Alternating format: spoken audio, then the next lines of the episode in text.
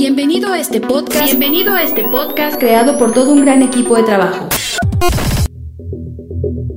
Permíteme presentarnos. Esfuerzo y Valor es una congregación que profesa la sana doctrina. La iglesia es liderada por el pastor y apologista Víctor Manuel Banda, quien con más de 32 años en el campo ministerial ha logrado mediante la gracia de Dios y un esfuerzo constante llevar a casi todo el mundo el Evangelio de Cristo. Nuestro objetivo como equipo es que cada oyente en este podcast sea beneficiado, llevar hasta sus vidas el alimento espiritual, pero sobre todo que conozcan más profundo a Dios y crezcan de manera constante en su caminar cristiano.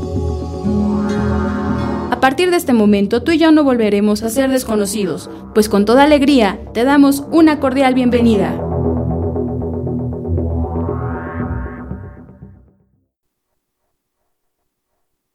Vamos a abrir tres escrituras, una de ellas es el Evangelio de Mateo, capítulo 7. Efesios capítulo 4 es la segunda escritura y segunda de Juan, capítulo 1. Ya tenemos las escrituras. Mateo 7, vamos a iniciar con el Evangelio de Mateo 7. Bendito el Señor por siempre. Mateo 7 dice el versículo 28. Y cuando terminó Jesús estas palabras, la gente se admiraba de su doctrina. Han pasado dos mil años y aunque no oímos de labio a oído la doctrina del Maestro, la podemos leer y nos seguimos admirando de su doctrina. Maravillosa la doctrina del Maestro. De ahí nos vamos hasta Efesios, al capítulo 4, con el apóstol Pablo. Dice Efesios 4, versículo 14. Para que ya no seamos niños fluctuantes, esto es, cambiantes, llevados por doquiera de todo viento de doctrina, por estratagema de hombres que para engañar emplean con astucia las artimañas del error. En el contexto del capítulo, Pablo está motivando a la iglesia de Éfeso a crecer, que no se queden como niños, porque un niño es cambiante. Y hay cristianos que cambian de doctrina cada dos, tres, cinco años, precisamente porque no la conocen, precisamente porque luego aparece alguien y los marea, los confunde. Y Pablo dice, no es correcto. No deben de ser niños fluctuantes, hay hombres que con estratagema engañan a otros. Y ustedes tienen que estar bien fundamentados en su creencia, tienen que conocer bien la doctrina y de esa manera no van a estar cambiando. Y finalmente, segunda de Juan, en el único capítulo que tiene, segunda de Juan capítulo 1. Dice el versículo 9, cualquiera que se extravía y no persevera en la doctrina de Cristo, no tiene a Dios. El que persevera en la doctrina de Cristo, ese sí tiene al Padre y al Hijo. Qué interesante. Pocas veces eh, analizo ese enfoque como una evidencia de tener a Dios. Aquí Juan está dando esa evidencia de tener a Dios en el corazón. En el tema pasado hablábamos de la confusión pentecostal, que dicen que la evidencia es hablar en lenguas, eso es tener el Espíritu Santo. Pero aquí Juan dice que tener el Espíritu Santo se va a distinguir, o en su caso perderlo, si uno persevera en la doctrina de Cristo o si uno se extravía de esta doctrina. El que se extravía es porque no tiene a Dios y el que continúa creciendo en la doctrina de Cristo esa sería la evidencia de tener tanto al Padre como al Hijo. Hoy finalizamos la serie de tres sermones titulada Nuestra Doctrina. Por favor, les suplico que tengan muy presente que cada sermón de esta serie fue preparado con el objetivo de que ustedes puedan entender que puedan fundamentar y que puedan explicar apropiadamente nuestra doctrina. La doctrina que creemos en nuestra iglesia cristiana Esfuerzo y Valor, doctrina que también creen sus diferentes filiales en otros países y en otras ciudades. Recuerden que es importante que la doctrina que tenemos debe de ser abrazada por convicción. Yo sé que habrá algunos eh, jóvenes o adultos que crecieron en esta iglesia, porque esta iglesia tiene 23 años. Y quizás sea la única doctrina que conocen. Se criaron aquí y no conocen otras alternativas. Yo no vería ningún problema que se busque otra alternativa. Claro está, si esta doctrina no es convincente, porque tampoco creo que sea nada sano andar picando aquí y picando allá. Creo que un cristiano debe de emprender la búsqueda de una doctrina nueva cuando él se da cuenta que en su iglesia doctrinalmente las cosas están mal. Ahora, doctrinalmente, no porque hay errores, todas las iglesias tienen errores. Todas las iglesias tienen cristianos que decepcionan al ver su clase o estilo de vida que llevan. Todas las iglesias tienen malos líderes, todas las iglesias tienen cosas de qué decepcionarse.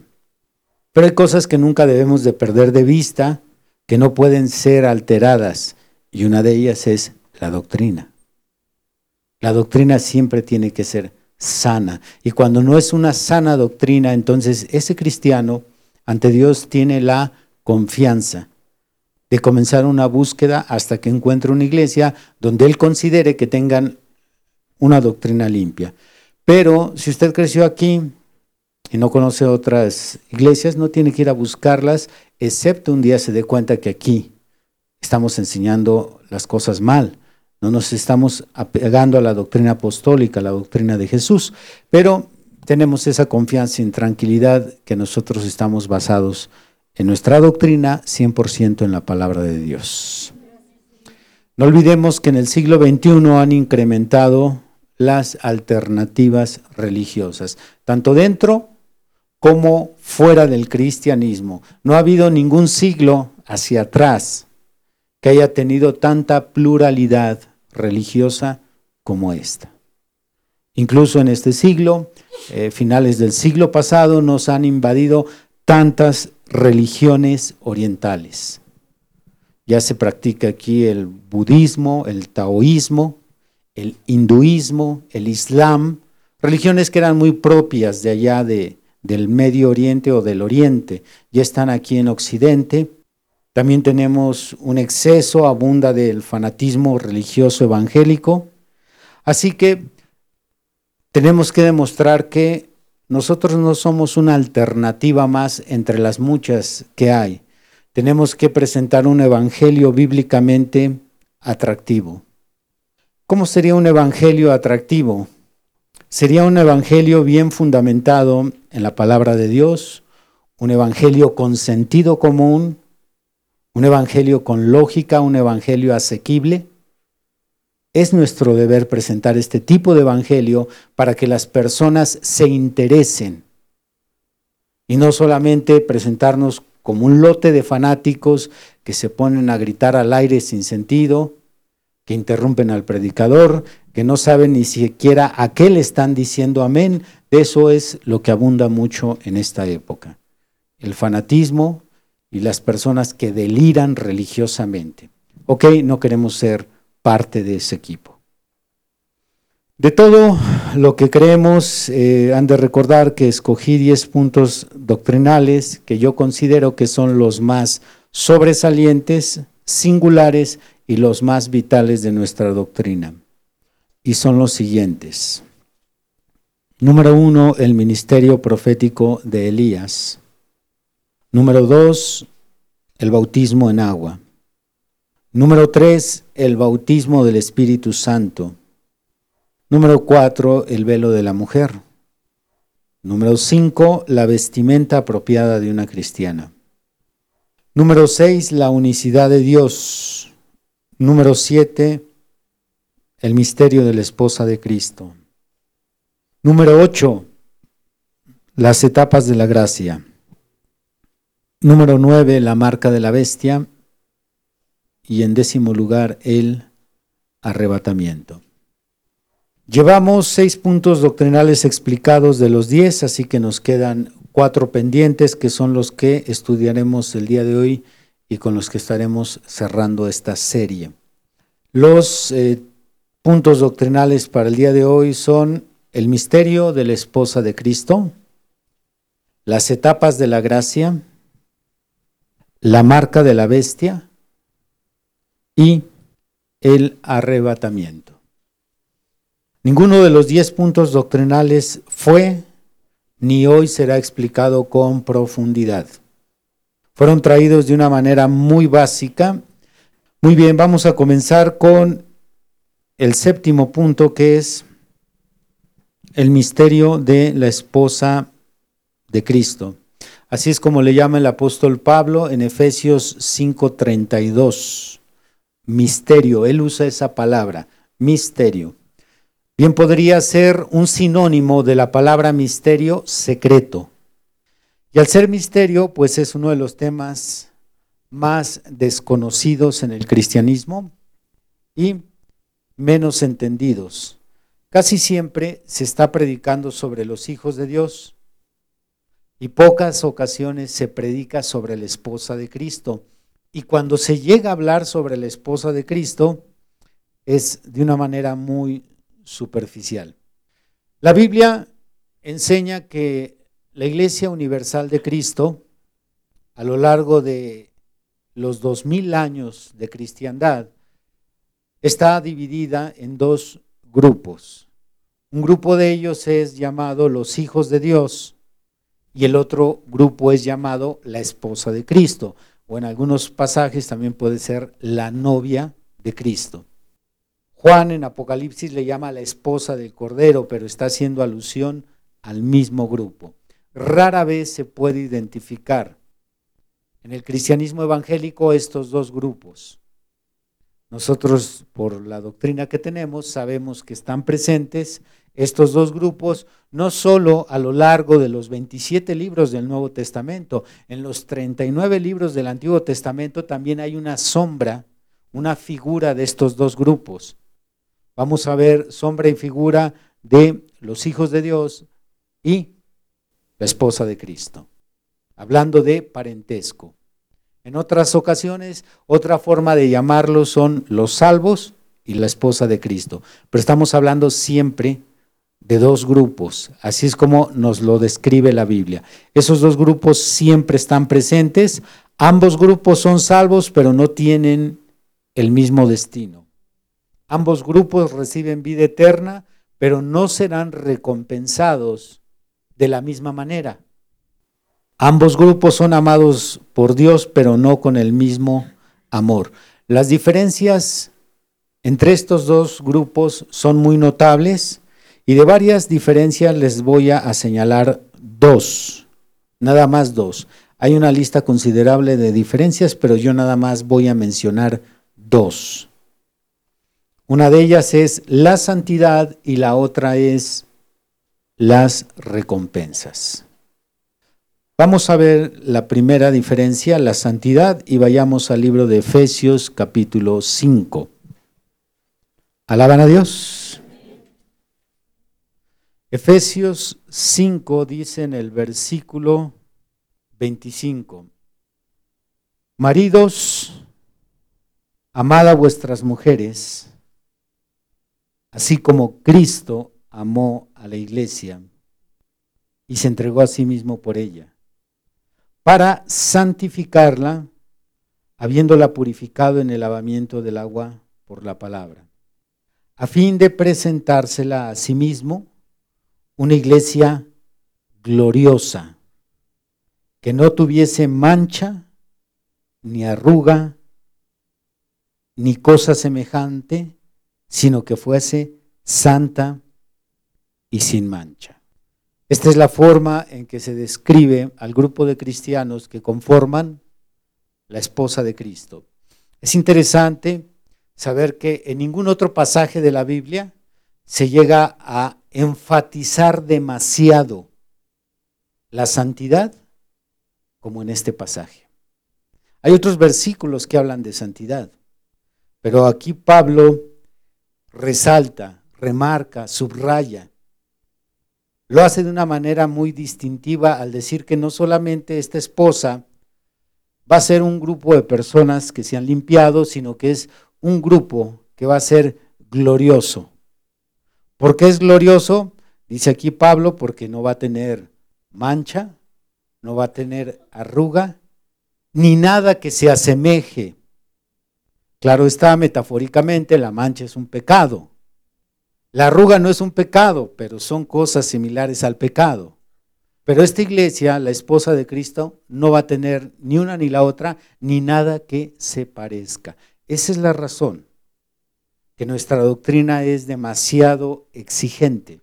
Hay otras iglesias donde no hay esposa de Cristo, solo hay hijos de Dios y se les toleran más cosas, hablando de, de la santidad. Se les toleran algunos, llamémosle así, pecadillos. Para ellos quizás nuestra doctrina sea una exageración, sea un fanatismo religioso, es que eh, para ti todo es malo, no, no, no es que sea para mí todo malo, es que la Biblia dice que ni siquiera cosa semejante va a tener esta esposa. ¿A quién se va a parecer la esposa? Al esposo. Y así como Cristo era perfecto en su vivir, Dios espera que su esposa sea perfecta. Así que no se puede comparar la santidad de la esposa de Cristo con la santidad de los hijos de Dios. Ellos todavía se divierten con algunas cosas mundanas, ellos todavía pues toleran de vez en cuando una cervecita a la hora de la comida, claro, y si el doctor la recetó, ellos todavía se pueden dar sus escapaditas de repente a un baile, a una fiestecita y cosas así. A nosotros, como su esposa, se nos está martillando constantemente. Esto no está bien, esto no es correcto, corrige aquello, corrige lo otro, porque la iglesia debe de ser no solo santa, sino gloriosa. Creo que es una de las cosas más grandes que distinguió a Cristo aquí en la tierra. No solo sus milagros, no solo su doctrina, no solo su profecía, lo que distinguió a Cristo por encima de cualquier líder que haya existido en esta tierra fue la santidad en la que él vivió. Entonces, esa va a ser una diferencia muy marcada entre los hijos de Dios y la esposa de Cristo. Por eso cuando Juan describe a esta esposa igualmente gloriosa y usando la metáfora de una, de una vestimenta, ¿qué nos dice Juan? Vayamos a Apocalipsis 19. ¿Lo tenemos? Dice en el versículo 6, y oí la voz de una gran multitud, como el estruendo de muchas aguas, y como la voz de grandes truenos que decía, aleluya, porque el Señor nuestro Dios Todopoderoso reina, gocémonos y alegrémonos y démosle gloria, porque han llegado las bodas del Cordero y su esposa se ha preparado. Ya a ella se le ha concedido que se vista de lino fino, limpio y resplandeciente, porque el lino fino es las acciones justas de los santos. Aleluya. Alaban a Dios lino fino, limpio y resplandeciente. Hace nuevamente énfasis, el mismo que hace Pablo lo hace Juan, pero metafóricamente. Es una, un color blanco que resplandece. Usted sabe que el blanco en la Biblia, símbolo de la santidad. Esta esposa se le ha concedido que se vista con tal santidad. el lino fino, dice todavía, ahí mismo nos interpreta Juan, el simbolismo, el lino fino son las acciones justas. Ahora, claro está que no todos somos novia, todos estamos aquí recibiendo la misma doctrina, pero si usted ve a un hermano o ve una hermana que hace lo que no debe de hacer, porque se nos ha enseñado que no debe de hacer aquello y lo otro, no se preocupe, Usted no se escandalice y mucho menos siga sus pasos. No todos somos esposa. Aquí entre nosotros está la esposa, pero también están los hijos de Dios. Y solo a la esposa se le ha concedido vestirse de lino fino. El hijo no tiene por qué vestirse de lino fino. Él va a vivir algunas escrituras, será salvo y es más, él está contento con esa clase de vida. Pero la esposa está preocupada por ser hallada vestida correctamente. ¿Alaban a Dios? Así es que vivamos y caminemos juntos, hijos y esposa. Pero quien sea esposa de aquí, usted se distinguirá por el lino fino, por las acciones justas, porque usted está consciente de que se le está exigiendo una santidad más alta. Así es que esa sería una de las eh, características que distingue a los hijos de la esposa. Otra de ellas, las recompensas. También es algo que distingue a la esposa de Cristo de los hijos de Dios. ¿Cuáles son las recompensas que recibirá la esposa de Cristo? Recompensas de las cuales no participarán los hijos de Dios. Les doy una lista breve y son las siguientes recompensas. Sello del Espíritu Santo, transformación del cuerpo, arrebatamiento, cena de las bodas del Cordero, estar presente en el milenio, no pasar a juicio para ser juzgados y vivir en la nueva Jerusalén. Todas estas recompensas son únicas son exclusivas para la esposa de Cristo, no para los hijos de Dios. Los hijos de Dios no recibirán el sello del Espíritu Santo, solo la esposa. Poco antes del arrebatamiento habrá una transformación de cuerpos para los que no murieron. Los que murieron y resucitan para el arrebatamiento, resucitan con un cuerpo nuevo, pero los que se queden vivos ellos recibirán una transformación de cuerpo, según Pablo en 1 Corintios capítulo 15, por ahí por el verso 50 en adelante. Dice, a la final trompeta, en un abrir y cerrar de ojo. Entonces, cuando los muertos se levanten, los que estemos vivos seremos transformados. Un cuerpo nuevo para hacer el arrebatamiento. No para los hijos de Dios, solo para la esposa. Luego viene el arrebatamiento, es una eh, revelación que es muy exclusiva de nuestra doctrina. La mayoría de iglesias evangélicas están esperando la segunda venida de Cristo para ser arrebatados, pero ellos se quedan aquí en la tierra. Solo se va la esposa. Los hijos de Dios se quedan a la gran tribulación. Hay muchos pasajes que lo mencionan. En las bodas del Cordero solamente se sentará la esposa de Cristo. El banquete. ¿Recuerdan que nuestro hermano William Branham tuvo una visión donde vio esa mesa? La mesa del pasaje que leímos de Apocalipsis 19, del 6 al 9, donde dice que bienaventurados los que son llamados a las cenas. Él tuvo una visión y dice que veía una mesa larguísima, no se le veía fin. Entonces, ya, ya los manteles están acomodados, los lugares ya están asignados, la orquesta ya tiene los instrumentos afinados, los ángeles ya tienen ahí las partituras de lo que van a tocar ese día, ya nada más falta que llegue la esposa. Y, ya mero vamos para allá. ¿Sí? ¿O se van a que tenían planes para quedarse aquí en la tierra? Ah, ok. Qué bueno que, que le apuntan hacia arriba.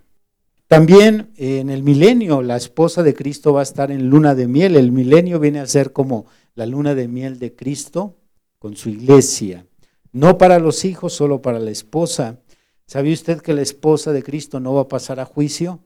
¿Alguien sabe por qué la esposa de Cristo no va a pasar a juicio? Todo ser humano tiene que ser juzgado, todo, aún la esposa de Cristo. Pero la esposa de Cristo no va a pasar frente al gran trono blanco. Aquí mi hermana Rebeca sabe por qué. Porque la dice la Biblia, es no tiene mancha ni arruga. Excelente respuesta, muy buena, muy buena. ¿De qué va a ser juzgada? Sino no tiene mancha ni arruga. Pero hay otra respuesta, esa fue muy buena, hay otra muy, muy buena. A ver, nuestra hermana Isabela ya levantó la mano. Si todo ser humano tiene que ser juzgado, ¿por qué la esposa de Cristo no va a pasar a juicio? Porque ella es juzgada a través de la palabra, a través del púlpito. Correcto. La esposa de Cristo está siendo juzgada en cada culto. Se juzga su pecado, pero la ventaja de este juicio es que es un juicio con misericordia. Allá no hay misericordia, aquí estamos siendo juzgados con misericordia. Así que sí estamos en juicio a fin de cuentas. Nos juzga en nuestro pecado el Señor, pero no nos castiga, nos dice, ve y arréglalo. Y ahí vamos corriendo a arreglarlo. Y regresamos, ya está Señor, te falta más y viene el juicio y ahí vamos corriendo otra vez. Y así, mire, vamos y venimos, vamos y venimos. Está cansado, ¿verdad? Porque luego llegamos con la lengua de corbata, pero es mejor aquí y no de aquel lado, en donde allá la retribución va a ser muy dura. Entonces, eh, finalmente, eh, los hijos de Dios van a vivir fuera de la Nueva Jerusalén, una ciudad celestial que baja aquí a la tierra, la esposa de Cristo va a vivir dentro de la nueva Jerusalén. Así que como se dan cuenta, las recompensas son diferentes. Gracias a la revelación traída por el profeta William Marion Branham, nosotros nos estamos esforzando por ser parte de la esposa del Cordero y no nos conformamos con ser parte del grupo de los hijos de Dios. Para ser del grupo de los hijos de Dios nada más se necesita eh, recibir a Jesús como Salvador, eh, echarle ganas en la vida cristiana, hasta ahí, esforzarse y claro, mantener esa salvación y estar constantemente viviendo la luz que uno recibe. Pero para ser la esposa de Cristo se demanda mucho más. Pasamos al siguiente punto doctrinal, las etapas de la gracia. Las etapas de la gracia son tres fases, tres fases del caminar espiritual cristiano. Cuando una persona se hace cristiana, metafóricamente entra por una puerta estrecha y al cruzar esa puerta estrecha lo primero que encuentra es un camino angosto. Así que eh, hay que caminar por ese camino, pues en el caminar cristiano hay tres fases. La primera fase se llama la justificación. La segunda fase se llama la santificación. Y la tercera fase se llama el sello del Espíritu Santo. Esas son las tres fases del caminar espiritual de un cristiano. Una vez más, en Mateo capítulo 7 nos dice el Señor Jesucristo, entrad por la puerta estrecha y caminen por el camino angosto. Es una metáfora. Al entrar, que es tomar la decisión de, vivir la vida cristiana. Cuando uno toma la decisión, uno acepta a Jesús, entonces uno cruza esa puerta. Pero solo la cruzamos, estamos de aquel lado de la puerta, no empieza el caminar. Aparece el camino angosto y en ese camino angosto, a lo largo de ese camino, hay tres fases. Justificación es la primera fase, santificación es la segunda fase y la última fase es el sello del Espíritu Santo. Ahora, no hemos de encontrar una escritura, algún pasaje que describa como tal lo que acabo de decir, pero implícitamente está en muchos pasajes de la Biblia, está en las cartas de Pablo. Así que tomemos algunos versículos para fundamentarlo. Vayamos primero a Primera de Corintios capítulo 1. Mi alma te alaba, Señor Jesús. Dice 1 Corintios 1, versículo 30. Más por Él estáis vosotros en Cristo Jesús, el cual nos ha sido hecho por Dios sabiduría, justificación, santificación y redención. Por lo menos aquí aparecen dos etapas de la gracia, la justificación y la santificación. Ahora allí mismo en Primera de Corintios, pero en el capítulo 6, dice en el versículo 11, y esto erais algunos, mas ya habéis sido lavados, ya habéis sido santificados, ya habéis sido justificados en el nombre del Señor Jesús y por el Espíritu de nuestro Dios. Estas palabras las menciona Pablo después de dar una lista de pecados morales que la iglesia de Corinto antes practicaba. Antes eran borrachos, fornicarios, mentirosos, homosexuales. Y después de dar esa lista de, pecados, dice Pablo, esto es lo que ustedes eran antes, pero ahora ya han sido santificados. Ya fueron justificados. Ya habían vivido esas dos fases del caminar cristiano. Una escritura más en Efesios 1, donde aparece la tercera fase de la vida cristiana. Efesios 1, versículo 13. En él también vosotros, habiendo oído la palabra de verdad, el evangelio de vuestra salvación, y habiendo creído en él, fuisteis sellados con el Espíritu Santo de la promesa. Ahora Pablo está solamente citando aquí la tercera etapa de la gracia.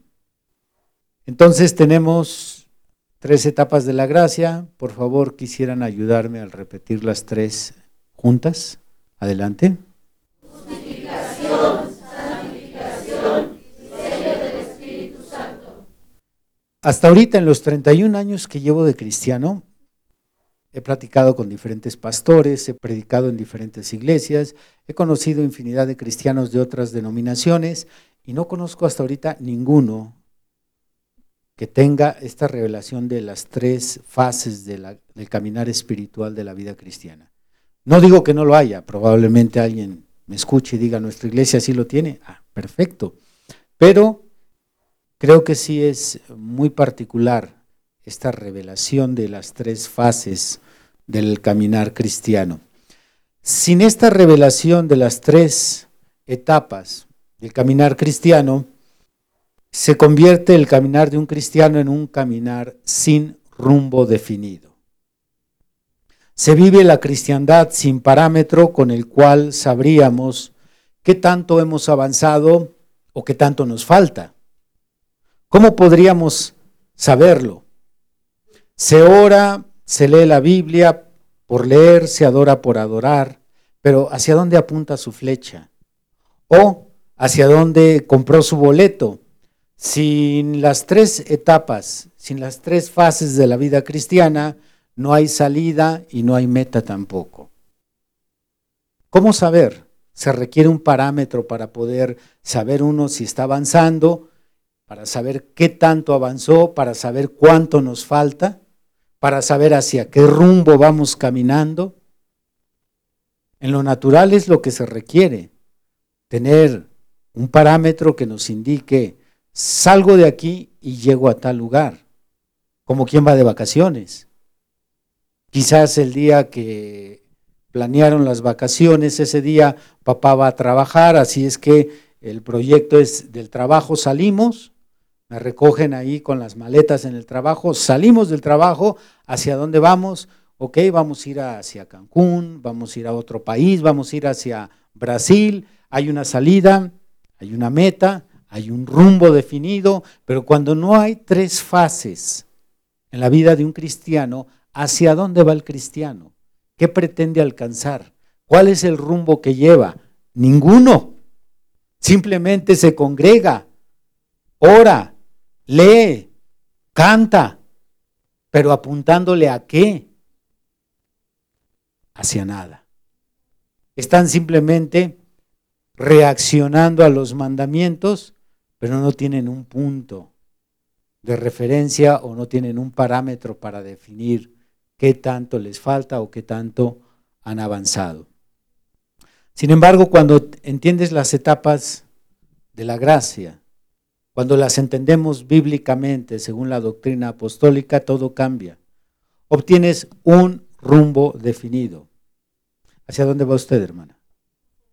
Hacia el bautismo del Espíritu Santo. Va hacia el sello. Ella ya sabe hacia dónde apunta. Por lo tanto, cuando ve su meta y ve dónde se encuentra, ella ya sabe qué tanto le falta. Pero si usted toma a cualquier cristiano ordinario y le pregunta, ¿qué tanto te falta? ¿Qué se va a basar? ¿Cuál va a ser su regla? Para decir, me falta esto y esto y esto. Así de relevante es entender esta doctrina. De otra manera, tus cantos, tus oraciones, tu estudio bíblico, en realidad no pretenden nada, simplemente obedeces por obedecer. Pero cuando oramos, cuando leemos, estamos pretendiendo vencer lo poco que nos falta, alcanzar lo que no hemos alcanzado. Hay una claridad sobre nuestro crecimiento espiritual. ¿Alaban a Dios? Un ejemplo muy claro del caminar, ya sea con un rumbo definido o sin un rumbo, lo podemos ver en la nación de Israel cuando ellos fueron libertados por Moisés. Podemos encontrar eh, en el inicio de la vida espiritual de la nación de Israel, podemos encontrar esas tres fases del caminar cristiano. La primera fase es la liberación. Dios le ordena a Moisés liberar a la nación de Israel de la esclavitud, su primera fase. La segunda fase los llevó caminando por un desierto pero no iban sin rumbo. Ellos iban apuntando hacia un rumbo claro, la tierra de Canaán. Y la tercera fase fue cuando llegaron, cuando entraron a esa tierra. Esas tres fases son una representación espiritual de la justificación, la santificación y el sello del Espíritu Santo. Podemos ver infinidad de paralelismos en lo que sucedió en la nación de Israel y lo que va a pasar espiritualmente en la iglesia de Cristo. Se han dado muchos estudios sobre esto a lo largo de los años. Pero en el mismo Israel también encontramos una, una sombra, una figura, una representación de lo que es caminar sin rumbo. Y eso fue cuando Israel fue castigado por Dios y los lleva al desierto a vagar durante 40 años. Así que ellos andaban dándole vueltas a un desierto en donde no había ciudad, no había tiendas, no había donde sembrar, simplemente arena y rocas y el calor, vuelta y vuelta. Pasaron un año, ¿hacia dónde iban? No sabían, no había rumbo, nada más dieron la media vuelta y ahí andaban vagando y pasaron cinco años, ¿cómo podrían decir nos falta poco si, si no había rumbo, no había una salida, no había una meta? Así están infinidad de iglesias en un desierto. Solamente van y vienen, van y vienen, van y vienen. Pero nosotros tenemos tres fases del caminar cristiano. Tres etapas de la gracia que nos hacen entendible nuestro caminar espiritual. ¿Alaban a Dios por eso? Qué glorioso. Qué glorioso. Imagínese si no tuvieras esas tres fases y usted me preguntara a mí, pastor, ¿qué tanto le falta? Ah, pues yo creo, yo supongo, me imagino, a lo mejor que poquito. No, quizás me falta mucho. Y luego al día siguiente que ando bien emocionado, no, yo creo que ya me lo llego. Y luego a los tres días que estoy totalmente espiritualmente tirado, no, yo sí ando bien mal. Creo que es más, creo que ni, ni siquiera inicié. Así andan muchos cristianos que de repente eh, se sienten que ya van a hacer el arrebatamiento acá espiritualmente hablando, y hay otros que se sienten que ya se murieron, están a lo mejor hasta dudosos, todavía estaré viviendo, Señor, o ya me, ya me morí espiritualmente. Sin tres etapas de la gracia no hay forma de medir nuestra condición. ¿Alaban a Dios? Pobres de los hijos de Dios que ahí andan en el desierto, vuelta y vuelta. Yo ya me hubiera mareado. Ok, pasamos al tercer punto doctrinal, la marca de la bestia. La marca de la bestia. Vayamos a Apocalipsis capítulo 13. Bendito sea el nombre de nuestro Señor. Apocalipsis 13. Dice en el versículo 11, 11 hasta el 18. Después vi otra bestia que subía de la tierra y tenía dos cuernos semejantes a los de un cordero, pero hablaba como dragón. Y ejerce toda la autoridad de la primera bestia en presencia de ella, y hace que la tierra y los moradores de ella adoren a la primera bestia, cuya herida mortal fue sanada. También hace grandes señales de tal manera que aún hace descender fuego del cielo a la tierra delante de los hombres. Y engaña a los moradores de la tierra con las señales que se le ha permitido hacer en presencia de la bestia, mandando a los moradores de la tierra que le hagan imagen a la bestia que tiene la herida de espada y vivió. Y se le permitió infundir aliento a la imagen de la bestia para que la imagen hablase e hiciese matar a todo aquel que no la adorase. Y hacía que todos, pequeños y grandes, ricos y pobres, libres y esclavos, se les pusiese una marca en la mano derecha o en la frente, y que ninguno pudiese comprar ni vender, sino el que tuviese la marca o el nombre de la bestia o el número de su nombre. Aquí hay sabiduría. El que tiene entendimiento cuenta el número de la bestia, pues es número de hombre y su número es el 666. Nuestra interpretación sobre la marca de la bestia es una de las más singulares que existen. Me atrevería a decir que es única.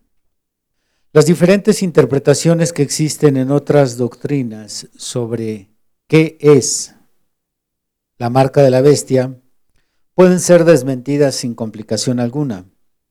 ¿Cuáles son las interpretaciones más populares? Les voy a mencionar tres. Probablemente haya cinco o seis, no lo sé, no las he escuchado todas, pero las más populares. La marca de la bestia es una computadora. Esta ya ha perdido mucha fuerza, pero hace aproximadamente 10 años se creía que la bestia era una computadora que se encuentra en Alemania y por cierto lleva ese nombre. Así que de ahí salió una doctrina, una interpretación de que la marca de la bestia es una computadora. La segunda es que la marca de la bestia es un microchip. De eso eh, creo que es de lo más popular ahorita que se cree y se predica.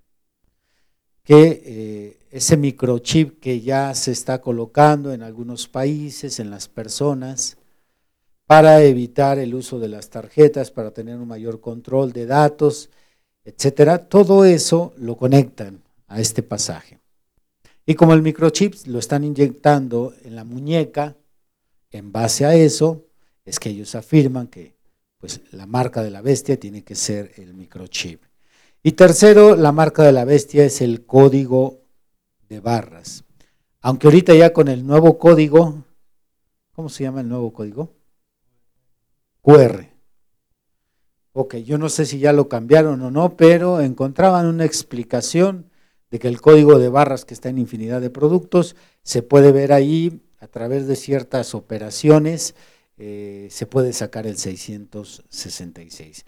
Muy bien, hay otras más, pero repito, no las he escuchado todas. Estas doctrinas están basadas en una interpretación parcialmente literal. Repitan, parcialmente literal. Nosotros al leer este pasaje debemos de ser extremadamente cuidadosos porque Apocalipsis es un libro que casi en su totalidad es simbólico. De hecho, en un pasaje encontramos eh, un porcentaje más alto de contenido simbólico que literal, a diferencia de otros libros. Ah, hay incluso algunos capítulos en donde no encontramos absolutamente nada literal, todo simbólico.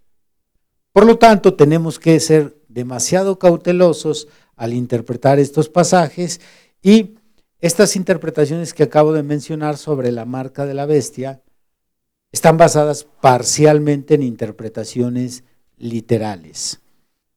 ¿Qué símbolos encontramos aquí en el pasaje que leímos de Apocalipsis 13 del 11 al 18? Encontramos los siguientes símbolos. Bestia, imagen a la bestia, herida de espada, cuernos, infundir aliento, una imagen que habla, una marca, mano derecha, frente, nombre y número de la bestia, operación matemática y el número 666. Todos estos símbolos son símbolos, no tiene nada que ver con algo literal. Pero cuando ellos lo leen y lo toman literalmente, es que llegan a deducciones equivocadas. Lógicamente, como todo silogismo, cuando las premisas están equivocadas, la conclusión no puede ser lógica. Entonces, sus premisas las basan en interpretaciones literales, cuando en realidad esto que acabo de mencionar son símbolos. Y, no porque lo diga yo. Tengo yo dos estudios que di hace muchísimos años que se llama La marca de la bestia. Están en video y expliqué en dos partes, pero se puede ampliar más. También el reverendo William Branham predicó un tema titulado La marca de la bestia y el sello de Dios. Son también dos sermones. Entonces, esto es muy amplio, pero de entrada entendamos que en este capítulo aparecen todos estos símbolos. Y si son símbolos, tiene que tener un significado literal cada uno de ellos. Así que por la cantidad de elementos simbólicos que tenemos en este pasaje, la lógica conclusión es que el pasaje es un misterio. Y en el libro de Amós, capítulo 3, versículo 7, dice la Biblia que los misterios bíblicos solo Dios se los revela a los profetas no a los apóstoles, no a los pastores, no a los evangelistas, no a los maestros, no a los predicadores, no a una hermana que dice que es la comadre de la iglesia y tiene toda la revelación, no, sino el misterio se revela a los profetas. Y la revelación que Dios le dio a su profeta William Branham sobre este pasaje es la siguiente. Pongan mucha atención. La marca de la bestia es el nombre de cada denominación evangélica y católica. Repito, la marca de la bestia es el nombre de cada denominación evangélica y católica. Citando algunos ejemplos de marcas, están las siguientes. Bautista, Pentecostal, Adventista, Testigos de Jehová, luteranos, etcétera, entre ellos también católicos. Estas son marcas que las personas ya llevan en su frente o en su mano derecha. Oh, si hay algún bautista, adventista, pentecostal, católico, por favor no me interpreten a mal, no estoy ofendiendo a nadie, estoy más bien explicando esta revelación tan eh, fuerte, porque sé que es fuerte, el decir que todos los hermanos que están en el movimiento pentecostal ya están marcados, porque tienen su marca. Todos los bautistas ya están marcados. Que hay preciosos hermanos, hermanos muy consagrados, hermanos que realmente aman a Dios, no niego eso. Que hay pastores muy espirituales y muy preparados, no niego eso, eso no es el tema. Estoy mencionando que esas son marcas no tatuadas, sino aceptadas y adheridas. Voy a dar una explicación muy, pero muy, muy condensada. Piensen en lo siguiente. Es en la mente donde se toman las decisiones, en la mente. Y en algunas iglesias, para ser parte de ese movimiento, se requiere que la persona firme. Así que tenemos la mente para tomar la decisión de ser bautista, ser pentecostal, ser católico, ser mormón. Aquí es donde yo tomo mi decisión. Después la pronuncio, pero las decisiones se toman en la mente. Y cuando alguien dice yo quiero ser pentecostal, yo quiero ser bautista, entonces aquí en la mente se registra, queda algo grabado. Y en las iglesias donde les dicen, pues si quieres ser parte de esta iglesia, fírmale. Ahora tenemos la mano derecha involucrada en esto.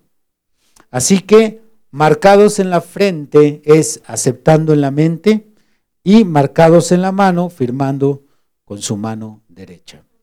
Les doy rápidamente el significado de tres símbolos para entender esto que menciono mucho mejor. La bestia es Roma, nadie cuestiona eso. Pero ¿qué es la imagen de la bestia? Pocos o casi nadie sabe qué es la imagen de la bestia. La imagen de la bestia es el Concilio Mundial de Iglesias, que se encuentra en Estados Unidos. Concilio Mundial de Iglesias, al cual se han adherido casi todas las denominaciones. En este Concilio Mundial de Iglesias se han adherido los pentecostales, las asambleas de Dios que son pentecostales, los presbiterianos, los bautistas, los adventistas. Entonces, este concilio es la imagen a la bestia. ¿En dónde prometió Dios que escribiría sus leyes, según Hebreos 8:10? En la mente de sus hijos. Él dijo que escribiría sus leyes en nuestros corazones y en nuestras mentes. Ahí es donde Dios prometió escribir sus leyes. ¿En dónde escribiría la bestia su marca? En la mente también. Entonces no se trata de que nos van a, aprisionar y nos van a colocar 666, como dice este Jack Chick en sus tratados. Ahí él dibuja esta escena y se ve que la gente anda con su 666, como actualmente se pone la ceniza. Algunos evangélicos dicen que cuando la gente se pone en temporada de Pascua, la ceniza en la frente, que esa es la marca de la bestia. No, no, no. Todo esto es una cuestión engañosa, secreta y espiritual. Si estuviera a la vista de todos, ¿dónde está el misterio? No sería ningún misterio. Pero es un misterio porque hay símbolos de por medio. Y aquí se nos está diciendo en la frente, en la mano derecha, esto es en la mente y al momento de firmar. No va a ser que nos pongan aquí con tinta indeleble, órale, para que no se lo borre y lo agarren. No, se trata de esas cosas, es más bien la interpretación de la mente carnal de los hombres. Pero aquí se menciona, leímos que el número de la bestia, dice Juan, el número de la bestia es número de hombre. No se trata de tecnología, computadoras, microchips, no, es un hombre religioso, Juan lo está diciendo ahí a la letra, al texto. Su número es número de hombre. Está en el versículo 18. Así que eh, si usted también en este tema quisiera profundizar más, hay diferentes estudios que yo ya he impartido sobre la marca de la bestia. Como tenemos esta revelación de que la marca de la bestia es una denominación, esa es la razón por la cual nosotros como iglesia no nos hemos adherido a ninguna denominación. Y las invitaciones sí han llegado. Este grupo tan pequeño pudiera adherirse. La semana antepasada me reuní con un pastor pentecostal y me preguntó, ¿ustedes bajo qué cobertura están? Y ya me dijo la iglesia que los cubre a ellos, la denominación. Le dije, no, nosotros no estamos bajo ninguna cobertura. Por el contrario, somos cobertura a otras iglesias, pero no denominacionalmente. No denominacionalmente. Así que nuestro movimiento no porta ningún nombre, o sí, porta un nombre, o no. O diría alguien que conozco, o sí o no. ¿Sí tenemos un nombre? ¿Qué nombre? Jesucristo. Es el único nombre que lleva la esposa no un nombre de una denominación. Muy bien, pasemos al arrebatamiento. El arrebatamiento, este evento se predica en casi todas las iglesias evangélicas. ¿Cómo se interpreta el arrebatamiento? Como un evento futuro, efímero y repentino. Repitan, futuro, efímero, repentino. Así es como se interpreta en la mayoría de doctrinas el arrebatamiento. Ellos creen que Jesús aparecerá en una nube, llamará a todos los cristianos de la tierra, estos van a subir, van a desaparecer frente a las multitudes y podemos ver en algunas películas y en algunas revistas cristianas que se ha escenificado el arrebatamiento de muchas maneras, pero no es un tema secreto, como nosotros entendemos que es el arrebatamiento. Es algo secreto. Más bien cuando dibujan el rapto, ponen en algunas películas que la persona va manejando y de repente desaparece. El carro va y choca allá y no sé a cuántos cristianos mató. Eh, está alguien en la cama y de repente voltea y ya no está, desapareció. Se metió a bañar, se quedó el agua ahí tirando y cosas así. Ok. ¿Por qué? Porque ellos creen que va a ser efímero. Esto es algo corto, así, pum, desaparecieron todos y se fueron. Y va a ser repentino. Pues ah, lo único que encaja, y eso parcialmente es futuro, porque realmente nosotros no creemos que sea futuro. Nosotros creemos que el arrebatamiento ya está ocurriendo. El arrebatamiento tiene tres fases según las mismas palabras del apóstol Pablo. Tres fases según las misma, mismas palabras del apóstol Pablo. Vayamos a Primera de Tesalonicenses capítulo 4. Dice en el versículo 13, tampoco queremos, hermanos, que ignoréis acerca de los que duermen para que no os entristezcáis como los otros que no tienen esperanza. Porque si creemos que Jesús murió y resucitó, así también traerá Dios con Jesús a los que durmieron en él. Por lo cual os decimos esto en palabra del Señor, que nosotros que vivimos, que habremos quedado hasta la venida del Señor, no precederemos a los que durmieron. Porque el Señor mismo con voz de mando, con voz de arcángel y con trompeta de Dios descenderá del cielo y los muertos en Cristo resucitarán primero. Luego nosotros los que vivimos, los que hayamos quedado, seremos arrebatados juntamente con ellos en las nubes para recibir al Señor en el aire. Y así estaremos siempre con el Señor. Por tanto, alentaos los unos y a los otros con estas palabras. Hay otros pasajes en la Biblia que describen parte del arrebatamiento, pero este es el pasaje más completo. Y llamo vuestra atención particularmente al versículo 16. Pongamos cuidado el verso 16, porque el Señor mismo con voz de mando. Escuchen bien, con voz de mando. Segundo, con voz de arcángel. Y tercero, con trompeta de Dios, descenderá del cielo. Son tres cosas. Voz de mando, voz de arcángel y trompeta de Dios. Es como el Señor va a descender. En tres fases va a ocurrir el arrebatamiento.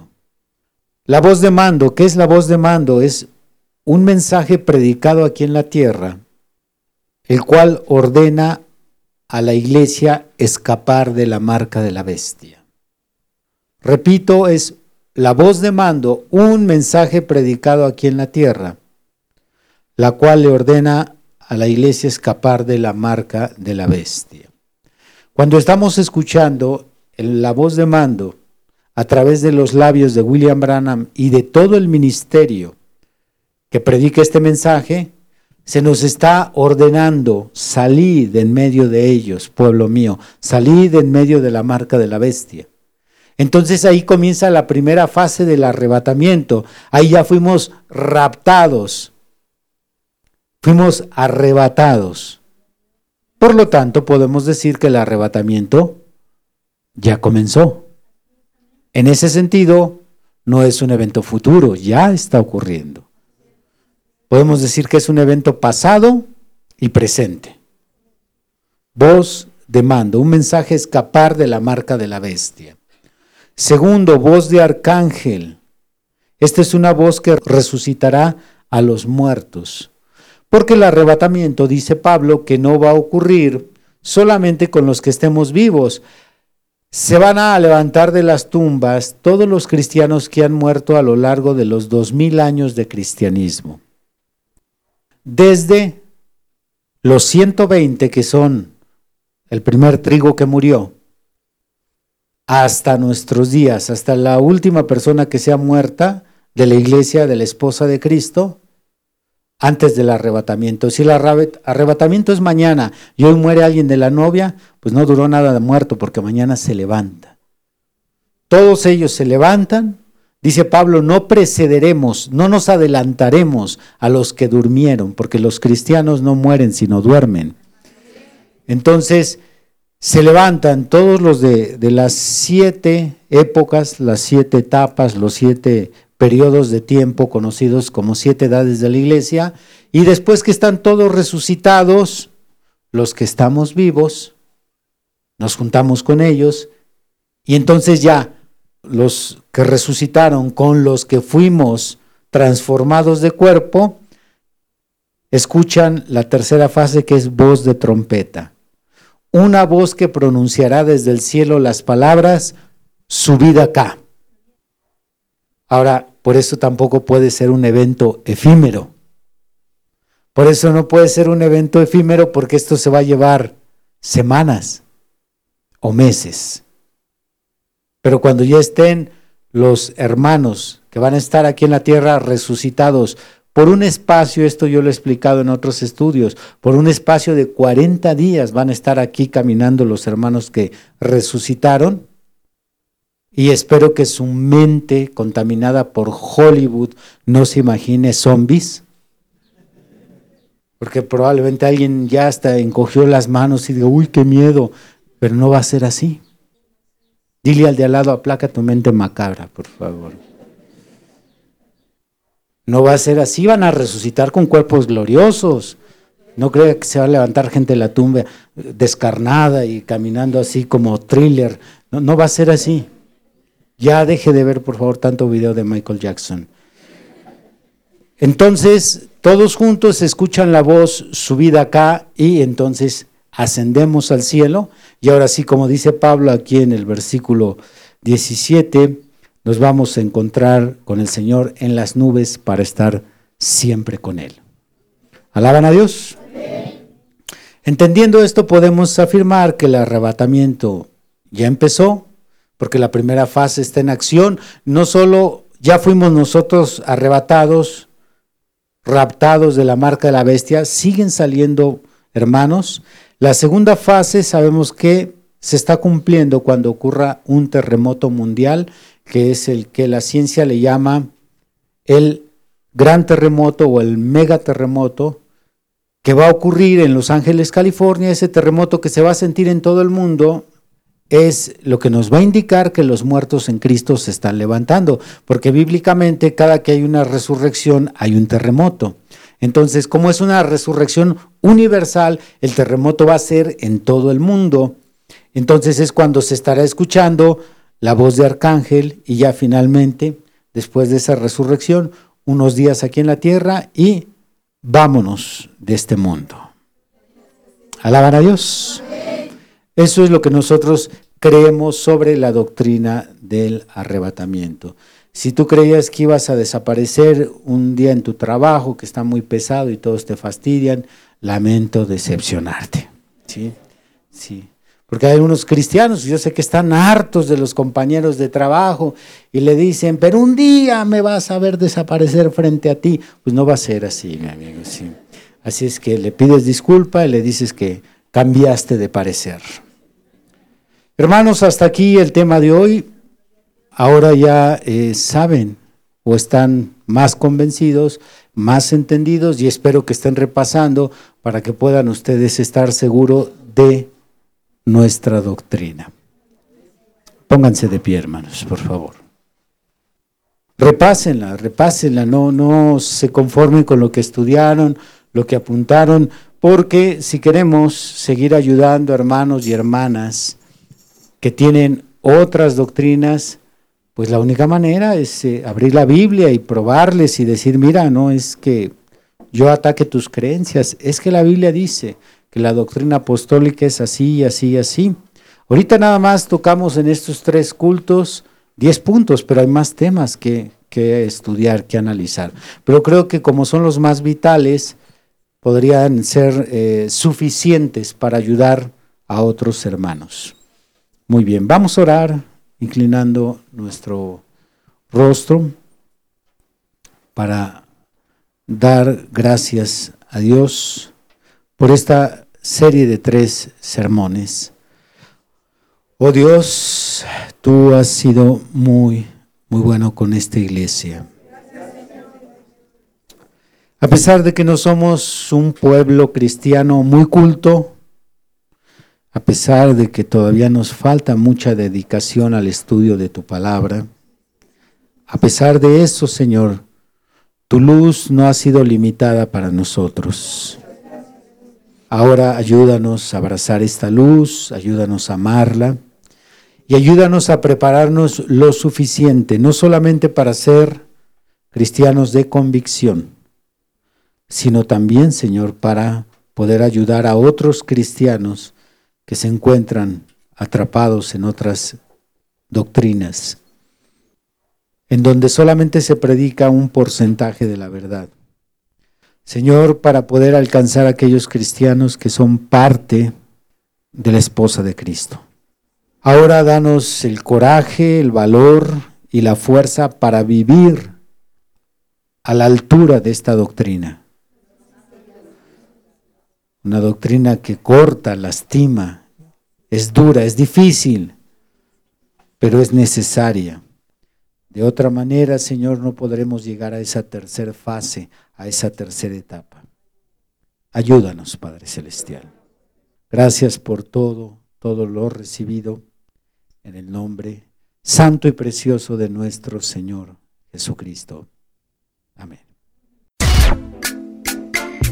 Has escuchado el día de hoy una predicación del ministro Víctor Manuel Banda. Vaya mensaje, ¿verdad? Agradecemos tu compañía en este episodio. No olvides compartir con tus amigos esta bendición.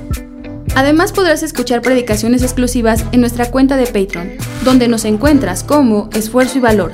También podrás revisar mucho de nuestro material en las redes sociales, donde nos encontramos como Esfuerzo y Valor. Por supuesto, síguenos en esta plataforma y no te pierdas de más contenido. Nos volvemos a escuchar pronto. Hasta luego.